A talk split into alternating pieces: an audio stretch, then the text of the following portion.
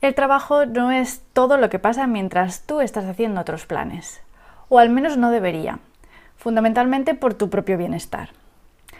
Hoy inauguramos temporada de audioblog hablando de hábitos e inercias limitantes y casi podríamos decir tóxicos que activamos de manera inconsciente con la vuelta al trabajo, para descubrir cómo dejar atrás esos patrones inconscientes que pueden ir generando estrés e insatisfacción durante meses, mientras anhelamos que haya de nuevo vacaciones. Este es el podcast Singularidad de María Rosell, un espacio para compartir inquietudes, recursos, técnicas sobre mentalidad, transformación emocional y estrategias creativas para ayudarte a crear un camino laboral coherente, motivador y con el que sentirte realizada, realizado. Allá vamos. Nuestro ciclo de trabajo anual hace que para muchas personas el verano sea ese periodo en el que aprovechamos para dedicar tiempo a lo que nos gusta, a descansar y así muchas personas también sienten un bajonazo y rechazo intenso con la vuelta al trabajo. Con frecuencia las creencias que podemos tener sobre lo que significa el trabajo, véase sacrificio, esfuerzo máximo, llegamos a normalizar que ese malestar mm, es lo que toca por ser trabajo y empezamos a alimentar malos hábitos de pensamiento que van mm, colmando el vaso gota a gota desde la vuelta al trabajo hasta el próximo periodo de vacaciones. Así terminamos viendo nuestra vida de forma mm, muy dicotómica. Trabajo mal, vacaciones bien. O en su versión mini cotidiana, lunes mal, viernes bien. Estarás de acuerdo conmigo en que parcelar de esta forma nuestra vida mm, pone un peso muy duro al ámbito laboral, en el que al fin y al cabo pasamos inmersos más de la mitad del tiempo de todo un año. Así que hoy estamos aquí, en el momento preciso de comienzo de septiembre, para cambiar esa tendencia que nos, nos desgasta tanto y que nos pone en modo reactivo nada más poner un pie en el centro de trabajo o un ojo en la bandeja de entrada de correo. Así que vamos a dedicar estos minutos a explorar dos fórmulas que pueden ayudarte a traer una mayor coherencia y realización a tu vida, tanto personal como profesional, mm, sin parcelas de estas que valgan, que no eres una urbanización, leñe. Lo primero que te propongo es detectar qué tipo de pensamientos negativos se activan en los primeros días de trabajo mm, sobre ti y sobre tu escenario profesional. Porque mm, digamos que mm, pensamientos limitantes crean entornos limitantes. Si con la vuelta al trabajo nuestros pensamientos se centran en todo lo que estamos dejando de hacer, mm, comparando tiempo libre versus tiempo en el trabajo, si nos enfocamos solo en lo que nos desgasta, por empezar con las prisas, con el cansancio, si ponemos todo el foco en la autoexigencia, llenando el día de tengo que, debería, entramos en un estado mental de carencia total. Eso nos causa mucho estrés y nos lleva a la queja y a conectar con el modo víctima. Ese discurso de el trabajo es algo que soporto porque me toca y por las circunstancias y los demás tienen la culpa de todo, mm, lo que aguanto ahora y que no tenía que sufrir cuando estaba de vacaciones. Desde ahí es imposible sentir equilibrio o coherencia mm, vital. Mm, ¿Ves un poco cómo se crea el bucle? Así que la primera propuesta para cortar los hábitos de pensamiento automáticos que se activan con la vuelta de vacaciones es poner atención a tus pensamientos, a, a tus pensamientos para pillarte infraganti en medio de alguno de estos bucles. Si lo piensas un momento, mm, lo que hacemos al alimentar este bucle inconsciente es pasar del modo protagonista que teníamos durante nuestras vacaciones, cuando nos permitíamos movernos desde lo que necesitamos o queremos, al modo víctima. Por lo que el primer objetivo para cambiar esta tendencia es pasar de ese estado de impotencia, mm, ese, el trabajo me pasa mientras yo hago otros planes, al modo protagonista. Así que es fundamental mm, sacar esa basura mental que se acumula los primeros días con el cambio de ritmo y entrenar un foco mental más favorable y coherente para ti. Así que vamos con la primera fórmula que te va a ayudar a redireccionar tu mente. Lo que buscamos es que conectes con un sentido significativo para lo que haces a través de tu trabajo. Mm, una visión que te saque del cortoplacismo típico del estado de queja y rechazo.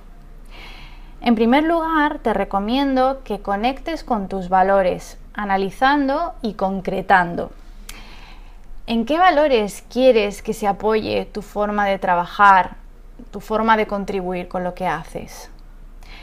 ¿Qué valores importantes para ti quieres llevar puestos al trabajo? ¿En cuáles puedes apoyarte para hacer esta transición de cambios de ritmo? Eso hará que te pongas delante una visión constructiva de sumar mm, por aquello que te importa, por esos valores que son importantes para ti. Una, actitud de ganar, ganar, de mm, yo aporto con mi trabajo y además me aporto eh, a través de esos valores, honrando esos valores. Verás cómo la visión de tu entorno laboral se transforma con ello también. Esto pasa con todo, mm, con cualquier otro momento en que sientas que tu motivación es más frágil, porque mm, casi podemos predecir esos momentos a lo largo del ciclo anual de trabajo. Y si no, mira cómo estos días las noticias se llenan de advertencias sobre el famoso síndrome postvacacional. Mediados de septiembre y principios de octubre es un momento mm, vulnerable por los numerosos cambios de ritmo y vueltas varias al colegio, al trabajo. Así que es un momento para conectarnos especialmente con valores que nos nutren y empoderan.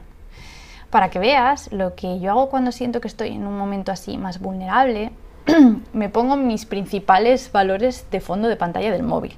I promise. Para tenerlos bien presentes. Y es que nuestro es el poder y la responsabilidad de enfocar la mente para no autosabotearnos. Llevarte al modo protagonista no significa ignorar o anestesiarte ante aquello que quieres cambiar o mejorar de tu vida laboral y que obviamente cuando hay algo que no te gusta te salta a los ojos con la vuelta al trabajo. Pero mm, cuestionarlo desde los valores cambia mucho la película con respecto a hacerlo desde el victimismo. Y lo más importante en ese sentido, es fundamental ser antes que hacer. Sentir el efecto de esa realidad que queremos vivir para poder creer que es posible alcanzar ese objetivo de mejora o cambio laboral de lo que nos gusta, de lo que no nos gusta, quiero decir. ¿Y qué quiero decir con esto? Pues para ilustrarlo te cuento una experiencia personal. Hubo un tiempo en el que la vuelta al trabajo para mí suponía mm, reencontrarme con el desgaste de mm, trabajar demasiado lejos de casa y eh, aguantar un atascazo diario mm, en carretera. Estuve bastante tiempo en modo víctima, nadando en la queja y lamentándome por las circunstancias no sé, era como, como esperar un milagro de cambio de realidad que, ni yo creía que fuera posible, porque era como que había asumido que eso era lo que tocaba y que por ser trabajo era normal estar así de mm, asqueada. Con esa actitud alimentaba esa visión dicotómica de en vacaciones vivo, en el trabajo soporto. En ese modo escasez y víctima se cierra totalmente el grifo de las oportunidades de cambio o mejora, mm, te lo garantizo. Por eso es importante crearle a tu cerebro un contexto en el que la transformación que quieres sea posible y realmente tenga lugar, tenga un espacio. Así que toca hacerse una buena batería de preguntas en formato ¿para qué? y proyectar sobre lo que sí quieres vivir en tu vida laboral. Volviendo a mi experiencia, mm, llegó un momento en que estaba mm, saturada casi tanto de mí misma como del atasco diario, así que decidí buscar la manera de salir de ese bucle. Para mí fue importante visualizar y proyectar lo que realmente mm, quería que cambiase en mi situación. ¿Qué era lo que quería? ¿Trabajar cerca de casa? ¿Trabajar desde casa? Cuando visualicé el escenario que deseaba, mm, lo que me funcionó y que te propongo que pruebes fue indagar en el para qué. ¿Para qué quiero yo mm, trabajar más cerca de casa? Y me venían respuestas del tipo mm, para no perder tanto tiempo en un atasco, para llegar antes a casa, pero claro, esa era solo la superficie de la motivación real y, para em, impulsar una transformación, un cambio, necesitamos llegar a la motivación profunda que hay detrás. Así que seguí ahondando. ¿Para qué quería yo realmente llegar antes a casa? Pues lo que encontré fue que lo que quería era tener más libertad. Libertad, bien, un valor, por ahí sí. Esa era mi razón profunda, el valor libertad. Haz esta práctica con aquello que quieres que sea diferente en tu trabajo, planteándote para qué es, hasta identificar esa motivación profunda que te, que te impulsa, que te empuja. Haz la prueba y si ves que te cuesta llegar al kit de la cuestión con esa batería de para qué es, te animo a que me escribas y te ayudo a plantearte las preguntas que te lleven a encontrar el sentido. ¿Y por qué es importante localizar esa intención profunda y positiva del cambio que estás necesitando? Pues porque nuestro cerebro necesita reconocer de alguna forma cómo se siente ese estado o situación que deseas para poder ponerse en modo mm, detección de oportunidades. Porque el cerebro solo encuentra lo que reconoce. Así que poniendo este principio en práctica, me enfoqué en qué podía hacer yo cada día para experimentar el estado de libertad que estaba buscando. Enfocar mi cerebro en darme opciones a mi alcance para sentirme libre me ayudó a conectar con el estado de protagonismo y abundancia del que te hablaba, porque fue como, como enviarle al cerebro el mensaje de que la libertad era un estado posible, que yo podía crear oportunidades para sentirlo y vivirlo y que con ellas, experimentándolo en, mi vida diaria, me sentía más coherente, me sentía motivada. Cuando le das a tu cerebro un contexto en el que puede experimentar los efectos positivos de lo que quieres, se pone en modo generar recursos y opciones para ayudarte y hacer que eso suceda cada vez más y más fácilmente. Para mí, activar, aquel estado de libertad en el presente consistió en concentrarme en mi poder para elegir qué quería hacer yo con aquellas circunstancias mm, de mi trabajo en aquel momento. Desde ese estado protagonista, analicé qué opciones podía escoger teniendo en cuenta mis valores, como te decía también al principio. Mi trabajo en aquel momento me gustaba y el lugar en el que vivía también. Así que mm, libremente decidí que quería mantener aquellas cosas tal cual, al menos por un tiempo. La clave para activar modo libertad en el aquí ahora fue mm, buscar alternativas para sentir que, aquel trayecto al trabajo sumaba a mi valor libertad. No por el trayecto en sí, sino que yo podía generarme eh, el estado, las oportunidades, aprovechando ese trayecto para, mm, pues eso, Mm, aprovecharlo, valga la redundancia, libremente.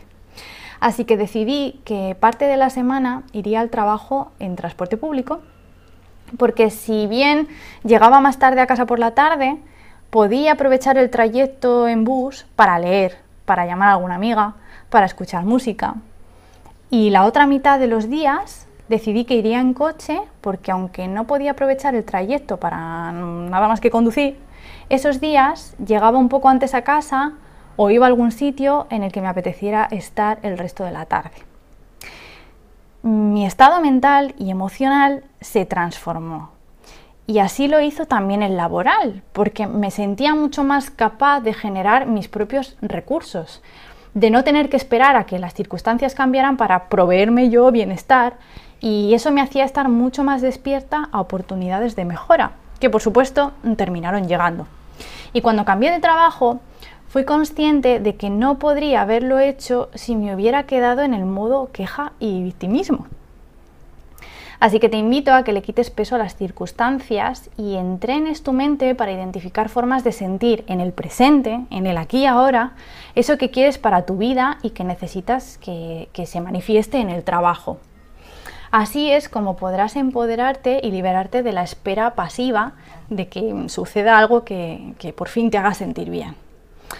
Te mereces sentirte mm, plena, pleno y protagonista tanto en tu vuelta al trabajo como en tu periodo de vacaciones. ¿No te parece? Recopilando, hemos hablado de que esa sensación de vida dividida y en oposición entre el trabajo y el tiempo libre o las vacaciones, que va incrementando nuestra frustración y estrés, tiene mucho que ver con el patrón que activamos de manera inconsciente en los primeros días de vuelta de vacaciones y que la forma de, hemos visto también que la forma de interrumpirlo y transformarlo es pasar del modo escasez y víctima al modo protagonista. Para lograrlo, para ayudarte, te he mostrado una técnica a través de los valores, de la conexión con los valores, y otra a través de una batería de para qué profundos que te ayuden a activar en el aquí y ahora ese estado desde el que puedes conseguir el cambio de realidad laboral que buscas.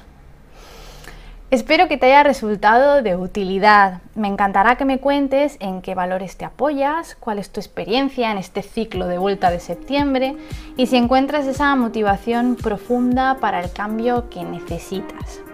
Nos vemos por las redes, me encantará conectar eh, por ahí y, nos vemos en el próximo capítulo. Soy María Rosell y este es el podcast Singularidad.